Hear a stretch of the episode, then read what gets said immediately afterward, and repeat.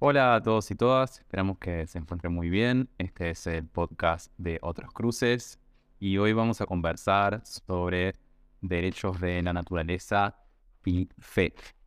Me acompañan hoy Arián Fanandel y Pedro Pablo Achondo Moya para hablar sobre este tema, así que vamos a comenzar directamente qué son los derechos de la naturaleza o qué significa decir que la naturaleza tiene que tener derechos.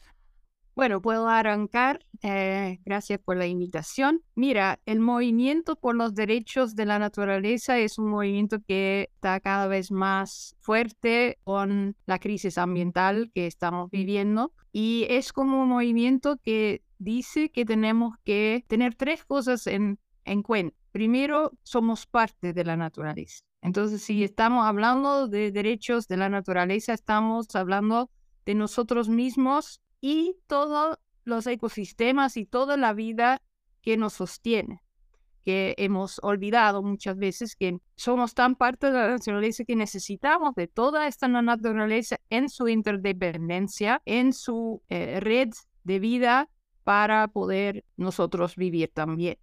Entonces, primero eso, de que somos parte de la naturaleza. Segundo, que esta naturaleza tiene un valor en sí mismo y necesita también ella misma, como los ecosistemas, necesitan, por ejemplo, de agua, de aire limpio, de eh, poder eh, relacionarse bien, de crecer bien, de tener un suelo sano para poder florecer y todo. Y entonces se dice ahora que en el derecho, entonces en los estudios de derecho, hasta ahora, desde la modernidad, cuando hemos desarrollado todas las leyes, hemos dicho que las leyes son solo para seres humanos.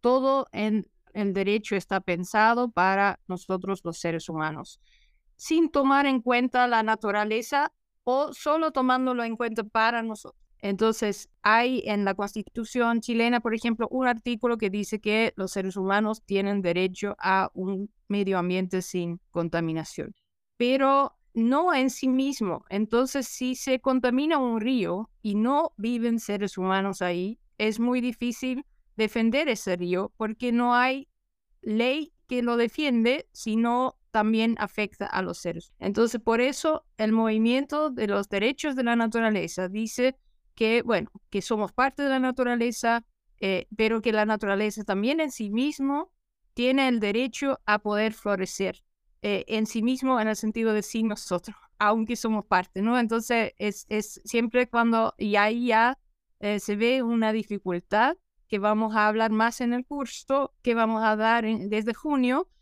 una dificultad de cuando hablamos de naturaleza, muy rápidamente en nuestra mente casi subconsciente lo apartamos de nosotros.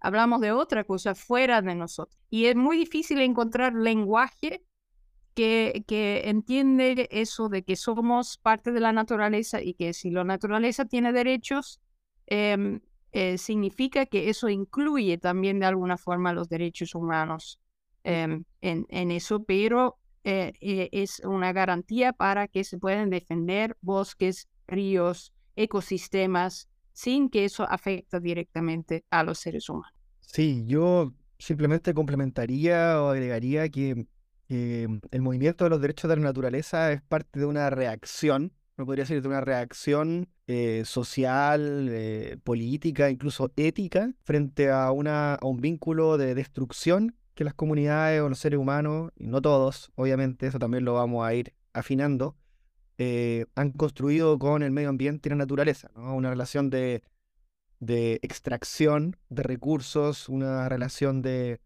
finalmente de, devastación, ¿no? de devastación, de degradación. Entonces, entonces esto aparece como para contrarrestar esa manera de entender, de vincularnos con el medio ambiente. Entonces esto se enmarca también en un proceso, lo vamos a ir también profundizando en el curso, ¿no? Pero en un proceso de cambio de mentalidad, cambio de mentalidad respecto de las relaciones y vínculos que hemos construido históricamente, no, no solamente en Occidente, respecto de eh, la naturaleza y el ser humano. O sea, ahí, ahí, hay que entender este movimiento amplio, grande y diverso que son los derechos de la naturaleza. La pregunta que me surge es, eh, ¿cuál es el vínculo que ustedes ven o se puede hacer entre el concepto de derechos de la naturaleza, derechos humanos y la fe? Sí, em, al primero yo te diría que, que hay que entender que como en el trasfondo de los derechos humanos está el pensamiento social cristiano, ¿no? es decir, el cristianismo en, en- en el reconocimiento de la dignidad de la persona, en- en la promoción de, de la justicia, de la paz, etcétera, eh, estuvo, ¿no? empujando de alguna forma, y digo como trasfondo, porque quizás esto no es tan evidente, pero, pero hay una moral cristiana que ha levantado y los derechos humanos. Y ha sido un proceso, ¿no? Un proceso, si no hay que olvidar que el propio cristianismo en algún momento no se manifestó contra la esclavitud, por ejemplo. ¿Te das cuenta? Entonces, todos los procesos morales, éticos, eh, son, son caminos eh, lentos, ¿no? En donde el ser humano, las comunidades, culturas y las religiones también vamos tomando conciencia de, de cómo construir un mundo mejor, ¿no? Una manera de habitar eh, saludable, etcétera. Eh, entonces, claro, por eso llegan tarde, uno podría decir, el reconocimiento eh, de los derechos de la naturaleza, como una especie como de derechos de, no sé, tercera, cuarta generación respecto a otros que incluso se han ido agregando los derechos humanos. Ahora, si tú me preguntas cómo entra el cristianismo en esto, eh, yo diría que también entra en sus ritmos propios, que muchas veces no son los que esperamos, es decir, eh, entra lento, creo yo, entra un poco tarde, eh, así hablando como cristianismo en general, ¿ya? Porque obviamente ha habido, y lo vamos a ver en el curso con, mucha profundidad, han habido teólogos, teólogas que desde siempre se han posicionado con generando una alianza, uno puede decir una alianza de, de- cuidado, de cariño respecto a la naturaleza. Entonces, eh, y ejemplo hay, ¿no? Eh, hay mucho. Em, entonces, claro, desde el mundo por lo menos católico, uno podría decir, esto agarra una fuerza inusitada hace muy poco tiempo, desde la publicación probablemente de la encíclica del Papa Francisco, Laudato Si, donde, donde de alguna forma oficialmente, por eso esta distinción es, es importante, ya entre una especie de, de, de voz oficial y también de, de prácticas comunitarias, territoriales o, personas concretas que siempre han estado construyendo vínculos de armonía con el medio ambiente. Pero oficialmente aparece este texto del año 2015, una especie de posicionamiento ¿no? y de voz, digamos, desde el catolicismo respecto de la naturaleza. Eh, es una voz interesante, aquí no la vamos a comentar, pero, pero yo te diría que ahí queda con mucha claridad de que no son dos cosas separadas, es decir, la fe y la ecología y el medio ambiente eh, son abordadas como un imperativo ético. Es decir, si nos preocupamos por el humano, eh, qué raro que no nos preocupemos por la creación.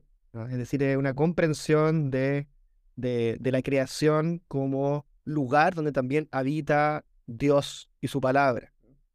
Eh, en ese sentido, entonces, eh, es casi como el paso lógico que el cristianismo debería dar. Pero insisto, con, con lentitud, eh, sin total convencimiento, porque hay otros temas que quizás después Arián también puede compartir. em, pero hoy día es innegable que hay un, eh, vínculo, ¿no? Un, que es- no, no solamente un tema, uno podría decir. Eh, es parte de la fe. Así como en algún momento, y con esto me callo, en algún momento la fe se reconoció como, como vinculada al mundo de los pobres, por ejemplo, ¿no? Era parte como de la, de la cristología, es decir, creer en Cristo era también preocuparse ¿ah? por el prójimo. Uno podría decir hoy día, creer en Cristo es también vincularse de una forma armoniosa, de cuidado, de respeto con el medio ambiente.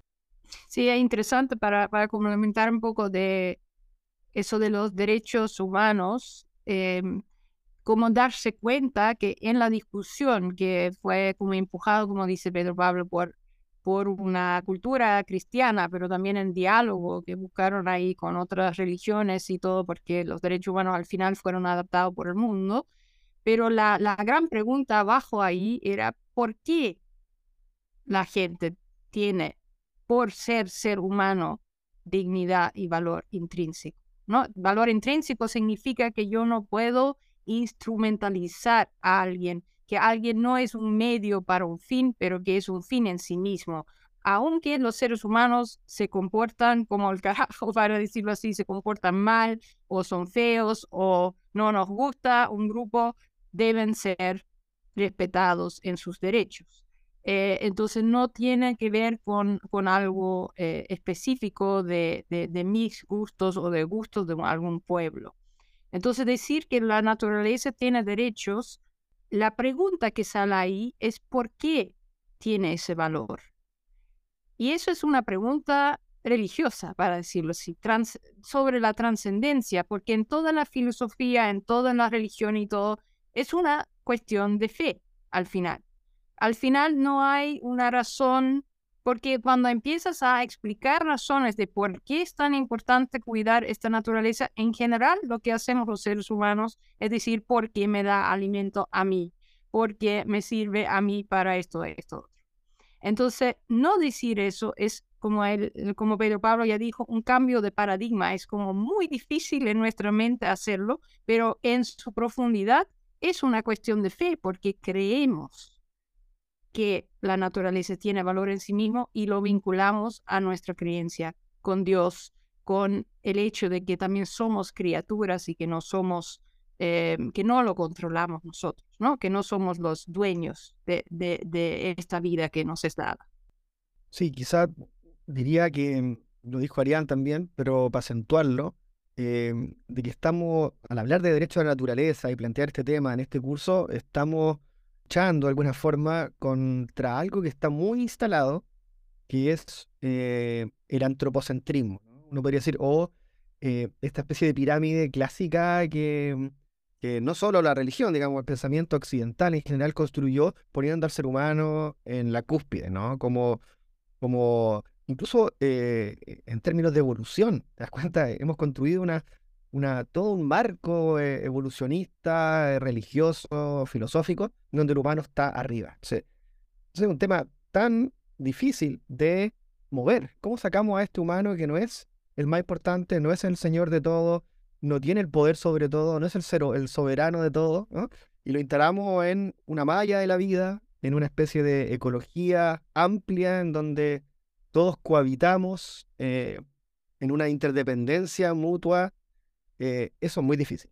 Y bueno, y el movimiento de los derechos de la naturaleza y lo que vamos a conversar con Arián en el taller, en el curso, algo de eso quiere remover. Gran desafío. Gracias por sus respuestas súper claras e interesantes.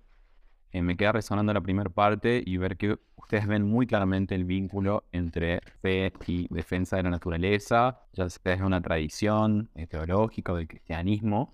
Y lo que me surge preguntarles es por qué creen que para muchos cristianos y cristianas es tan difícil vincular la defensa de la naturaleza con su fe, como si fuera algo que no, no está incluido o que pareciera como contraintuitivo. Bueno, es, eh, es, es una pregunta muy interesante y también es una cosa que tenemos que, primero diría que no es solo difícil para la gente de fe, eh, entonces, em, que es difícil para nuestra cultura eh, en general, entonces que vivimos en un sistema socioeconómico capitalista que se ha construido en una cultura con una religión también. Entonces, eso es muy interesante irlo analizando y por eso me gusta mucho dar ese curso con Pedro Pablo, porque Pedro Pablo viene de la tradición católica y yo vengo de la tradición protestante, entonces vamos a hacer un diálogo ecuménico sobre eso también, porque justamente el catolicismo tiene en sus orígenes más eh, santos también y más pensamiento de la teología de la creación, como donde se vincula eh, eh, la naturaleza con la fe, con también una teología natural, que vamos a explicar más de lo que significa eso. El protestantismo en la Reforma, que era justamente el periodo en que se desarrolló una sociedad industrial que conocemos ahora, ha separado eso mucho, se ha como revelado frente a eso, pero no solo a la cosa de la naturaleza, también a otras cosas que no eran tan positivas en el catolicismo, la jerarquización que se dio en la naturaleza. Se, se hicieron avances, pero en esta dinámica que ni se sabe muy bien dónde está el huevo y la gallina entre religión y cultura que se formó eh, en, el nacimiento del capitalismo, se, entonces se ha identificado mucho al ser humano con esa imagen de Dios, de un Dios que controlan la naturaleza. ¿no? Entonces, los, los primeros grandes científicos que estudiaron la naturaleza, como eh, Francis Bacon y Newton y todo, eran todos cristianos, y, pero dijeron, ahora tenemos el poder como Dios de ver la naturaleza, fragmentarla, ponerlo de vuelta en su lugar, controlarla, y eso es el mandato que nos dio Dios en Génesis de dominar y someter la tierra. Entonces estamos co-creando con Dios Estamos más o menos en la posición de Dios. Y entonces Dios eh, lo, em, imaginaron como con esa parte, de la parte del control y de dominar. Eso entonces dice mucho sobre imágenes de Dios, que es muy interesante. Si lo, si lo compara con Jesús, sale la misma imagen o no, ¿no? ¿Qué Dios tenemos en la mente cuando pensamos solo en el control de la naturaleza? Pero eso lo han visto así y además se ha hecho una gran separación en esta cultura entre lo espiritual y lo material, en que todo lo material fue como desvalorizado. Em, entonces, em, y con eso, entre, entre paréntesis, que también lo vamos a, a, tocar un poco en el curso, pero con eso también los pueblos originarios, también las mujeres eran más naturales según la, las, estas filosofías que, que los varones. Entonces se han hecho muchos dualismos en este modernismo que eh, desvaloran a, lo material y a la naturaleza. Y lo, lo, espiritual, entonces, es algo fuera de este mundo, es algo del cielo, es algo del más allá, es mi conexión con Dios que no tiene nada que ver con la naturaleza. Y eso se ha instalado muy fuerte, sobre todo en las iglesias evangélicas. La gente dice mi conexión con Dios es mi alma entonces también se ha hecho una separación de cuerpo y alma en los seres humanos. Mi alma con un Dios que no tiene que ver con este mundo, porque vive en un más allá. Entonces, esa, esa concepción juega muy en contra de sentirte vinculado con la red de vida que te sostiene en esta tierra, ¿no? Que es la creación. Entonces, eso es un problema teológico muy grande que se ha generado eso también se ha escrito mucho y se ha pensado mucho para ver dónde hemos ido mal en eso, porque en este momento significa que estamos en una, ruta de, autodestrucción, eh, que no, que mucha gente en las iglesias evangélicas también dicen, ah, eso es el apocalipsis, entonces ahí hay otra cosa que uno dice, uh, ¿qué pasa ahí? Que nos estamos permitiendo autodestruirnos en bases religiosos, ¿no? En, en diciendo que Dios lo quiere así, mientras lo estamos haciendo nosotros mismos. Entonces, ahí hay muchos, muchas cosas que destrabar. Hay que decir que la Ariane en muchas cosas es muy católica y yo en otras cosas soy muy protestante. Así que como que nos encontramos así muy bien ahí entre medio. Yo mm, solamente agregaría dos temas. Uno, em, eh, aludiendo a América Latina. Yo no sé, yo digo esto porque no sé si es bueno generalizar, ¿no? ¿Por qué a los cristianos nos cuesta tanto vincularnos con lo que tú me preguntabas? Porque en América Latina el testimonio es otro. Eh, yo diría, aquí hay mártires de, de, de, de mucha data. Eh, defensores de la Amazonía, eh, por nombrar, no sé, ¿no? La hermana Dorothy, Berta Cáceres, gran defensora del territorio, del medio ambiente, asesinada. Entonces, hay toda una tradición de líderes y lideresas en América Latina que, han, que sí se han preocupado por el medio ambiente, ¿no? Eh, ya sea incluso desde motivaciones religiosas, cristianas o, o, no. Te das cuenta simplemente porque, porque hay una conciencia de que están, eh, de que es su hogar, ¿no? O de que es el hogar en el cual ellas y ellos habitan el que está siendo destruido, devastado. Entonces, yo ahí veo una tradición muy bonita que interpela a la fe, interpela la fe, ya sea desde las comunidades indígenas o, no también, ¿no? Desde, desde los territorios, digamos, que no han sido eh, pisoteados, ¿no? podría decir, ya sea por un pensamiento occidental muy duro, eh, por un capitalismo aplastante, o por una vida urbana en donde la desconexión se va haciendo cada vez más mayor, ¿no? Entonces eso por un lado, ¿no? Yo diría que una tradición muy bonita, ojalá en el taller la podamos también eh, expresar y compartir, que tiene que ver con nuestros pueblos latinoamericanos. Y segundo, es que de nuevo estamos luchando contra una narrativa, sería lo otro que yo diría una narrativa hegemónica, eh, que es muy aplastante también, ¿no? Eh, que por un lado eh, estanca cualquier movimiento pro, pro medio ambiente, ¿no?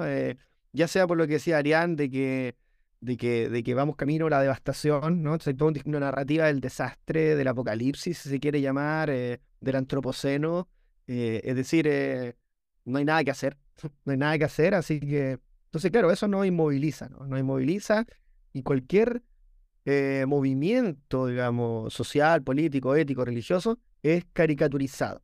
Entonces lo minimizamos, lo invisibilizamos, nos reímos de Greta porque exagerada, nos reímos de los niños. Y, y hay una cuestión que es preocupante y que nos debería en verdad remecer a todos, es que son los jóvenes muchas veces las voces que están ahí moviendo las conciencias, interpelando a los líderes eh, internacionales. Es impresionante. ¿Cuándo se vio eso, no? Una chica de 16 años y que están en todas partes, ¿no? No, no solo pienso en Greta, ¿no? En, África, en Asia. Y siempre estamos escuchando estos discursos eh, con mucha fuerza. Yo diría hay un profetismo juvenil eh, muy, muy notable. Entonces, pero claro, eso aparece como una, una voz, como unos pequeños Juan Bautista, ¿no? Eh, una voz en el desierto, dentro de un discurso, una narrativa eh, que inmoviliza, que, sigue poniendo, entre comillas, su fe en otras cosas, ¿no? Como la técnica, la tecnología, la ingeniería. Entonces, no se movilicen, no hagan nada, no se preocupen tanto porque ya vamos a encontrar el algoritmo para solucionar todos los problemas. Si sabemos que esa promesa es falsa, y que la vida no, y que no ha funcionado, o sea, ya fracasó. Entonces, entonces, claro, estamos ahí como en un choque también de narrativa. Y la idea, yo creo, el desafío que nos queda es cómo promover eh, una narrativa de la esperanza y decir, eh, sí, hay futuro, pero tenemos que movernos, tenemos que construirlo y eso implica muchas cosas como las que hemos estado conversando. Pero, pero hay una apuesta de que es posible generar otros mundos eh, habitables y que no vamos camino a una especie de, no sé, ¿no? De, de, autodestrucción final. Bueno, siempre está la, posibilidad, obviamente, ¿no? Pero esperamos que, que, no sea ese, ¿no? No queremos que sea ese el camino. Y vamos contra el tiempo, hay que decirlo.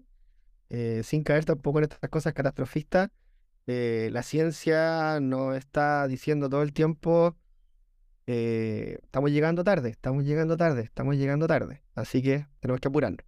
me quedo pensando en quizás formas, y esta pregunta es fuera de, o para, para cerrar, pero formas de vincular la fe o conceptualmente con una visión que no sea antropocéntrica y pensaba en esta idea de considerar a la naturaleza como prójimo. Pensaba en, en San Francisco de Asís, ¿no? Entre hermano Sol, hermano Luna. Eh, seguramente lo traten más en el curso, pero si ven esto como una posible salida o contranarrativa, digamos, para ir un poco eh, contra esta, este concepto de el ser humano como mayordomo de la naturaleza, que, que ve todo como recursos a explotar y no, no se ve como parte de esta malla que vos, pero Pablo mencionaba. Sí, sí, yo que es, muy interesante esa, esa pregunta y, para cerrar, seguramente vamos a tratar en, en el curso esa, ese concepto de mayordomía que, que toma mucha, mucha iglesia evangélica, ahora están metiéndose en eh, en la defensa del medio ambiente, que es muy positivo, pero tomando ese concepto de mayordomía como lo más eh, esencial, porque la Biblia dice que necesitamos ser buenos mayordomos, ¿no? Em, entonces, es interesante ver qué significa eso, qué, em, qué significa eso en la Biblia, porque la mayordomía está muy vinculado en los textos donde aparece a la economía y a como tener una buena economía de agricultura. Entonces, que, que desde qué sociedad nace este concepto, ¿no? ¿Y qué significa señoría? Porque de verdad eh, muy fácilmente volvemos a, la pirámide donde dijo Pedro Pablo en que estamos arriba, ¿no? Y también tenemos que saber que la Biblia em, nació en un tiempo en que no teníamos todo los conocimientos de nuestro lugar en este universo que tenemos ahora.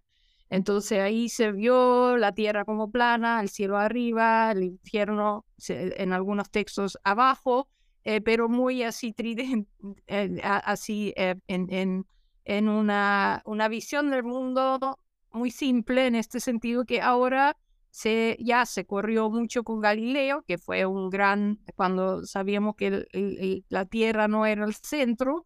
Em, entonces, eso ya causó un gran cambio de paradigma, pero ahora están en la ciencia todos los días descubriendo cosas del, universo y cómo somos parte de un gran eh, universo. Entonces se nos está corriendo el lugar que tenemos. Y eso tenemos que repensar y también repensarlo con todas las otras especies vivas, en términos de que, pueden tener eh, que ofrecernos, cómo medimos la importancia en términos de conciencia o de racionalidad o de emociones o eh, como todos los, los seres vivos, vivos también Em, están descubriendo todo el tiempo que, bueno, que por supuesto sabemos que los animales pueden sentir dolor, pueden sentir alegría, pero también que los bosques, que Pedro Pablo estudia mucho, tienen una comunicación tremenda abajo. Son fascinantes estos descubrimientos de, de las, lo, que, lo que saben eh, o saben hacer, ya suena muy paternalista, por eso estoy como cuidando mis palabras, pero cómo funciona y estamos descubriendo cada vez más cosas que, que corren este paradigma eh, eh, frente a otras especies, eh, frente a las otras especies. Entonces ahí tenemos que tener mucha humildad. Y yo creo que esa humildad es algo que, que puede ser encausado por, em, por la fe y por el, en la reflexión sobre eso y que al final eso nos devuelve la pertenencia. Porque lo que todos sentimos ahora que estamos así en una incertidumbre completa y que no sabemos por dónde ir y dónde habitamos y cuál es nuestro lugar, ¿no? Como que eso de que se nos está removiendo el lugar lo estamos sintiendo. Eh, y también causa muchos movimientos así eh, identitarios, muy estrictas, muy dogmáticas, muy fundamentalistas para como darnos seguridad.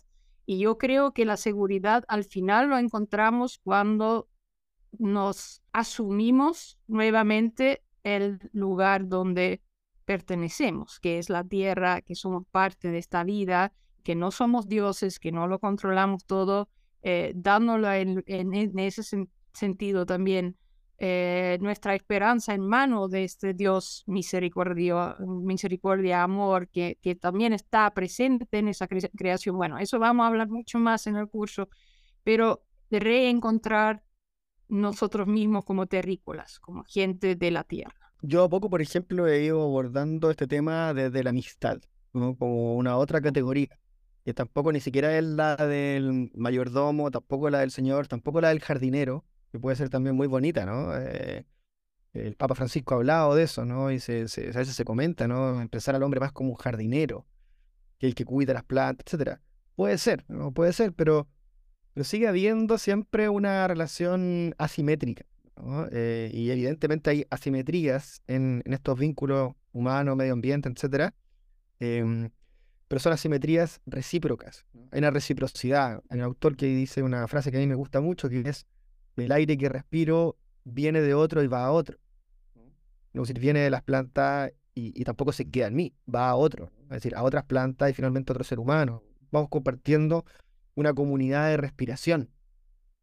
Mira, qué, qué, qué, bonito. Entonces, eh, a mí me gusta hablar de la amistad ecosocial, de, de, generar vínculos de amistad, alianzas de amistad. Entonces, y esto hay que ampliarlo a todo. Es verdad que nos da vuelta, digamos, en la cabeza porque, porque implicaría empezar a pensar que es posible generar vínculos de amistad con los ríos, ¿no? con la biosfera, con los bosques, con, con, con, con los animales de compañía, ¿no? mal llamados mascotas, ¿no? Decir, es decir, hay un vínculo y, bueno, en la pandemia, yo este ejemplo lo pongo siempre, que en la pandemia muchos de nuestras grandes compañías fueron no humanos.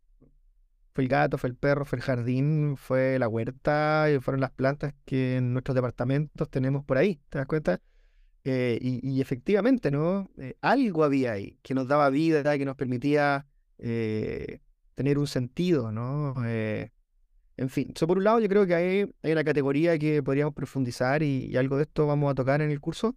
Y lo otro, que lo que decía Arián, que es muy preocupante, eh, hay que realmente hacer una especie de, de recatequesis, no sé cómo llamarlo, respecto de la Biblia, una, una nueva hermenéutica biblia. Es decir, no podemos caer y seguir cayendo en esos dogmatismos, en esas lecturas fundamentalistas, y entender que, que la Biblia es un corpus ¿no? Eh, espacio-temporal muy variado. Ni siquiera se escribió en un lugar y en un momento, de una colección de experiencias finalmente. Y esa colección de experiencias responden ¿no? a una cultura o a muchas culturas en un tiempo concreto donde las preguntas eran otras. No había cambio climático, no había, no había física cuántica, eh, eh, ¿te das cuenta? y, Jesús no dijo todo y no, y no hablan de todo. Entonces, ir a buscar esa necesidad de tener que ir a buscar la respuesta siempre en la Biblia, sin interpretación, sin actualización, sin interrogación, es preocupante. Entonces nosotros no vamos a dejar un capítulo en el taller donde vamos a entrar en la hermenéutica bíblica y en la hermenéutica de la vida. De la vida como una gran Biblia también, que se abre frente a nosotros. Eh, porque si seguimos cayendo en fundamentalismo, eh, lecturas literales, no vamos a encontrar respuestas que necesitamos. Y lo que encontremos no nos va a servir, probablemente. Gracias por compartirnos sus perspectivas, muy interesantes. Me quedo con ganas de preguntar más, pero vamos a dejarlo aquí por ahora. Así que si quieren aprender más sobre cómo vincular la defensa de los derechos de la naturaleza con la fe, eh, los invitamos a inscribirse en nuestro próximo curso que se llama Derechos de la Naturaleza y Teología, que comienza este 7 de junio de manera virtual. Si quieren más información sobre este y otros cursos, pueden ingresar a nuestra página web, que es otroscruces.org barra cursos, o seguirnos en cualquiera de nuestras redes sociales como arroba otroscruces.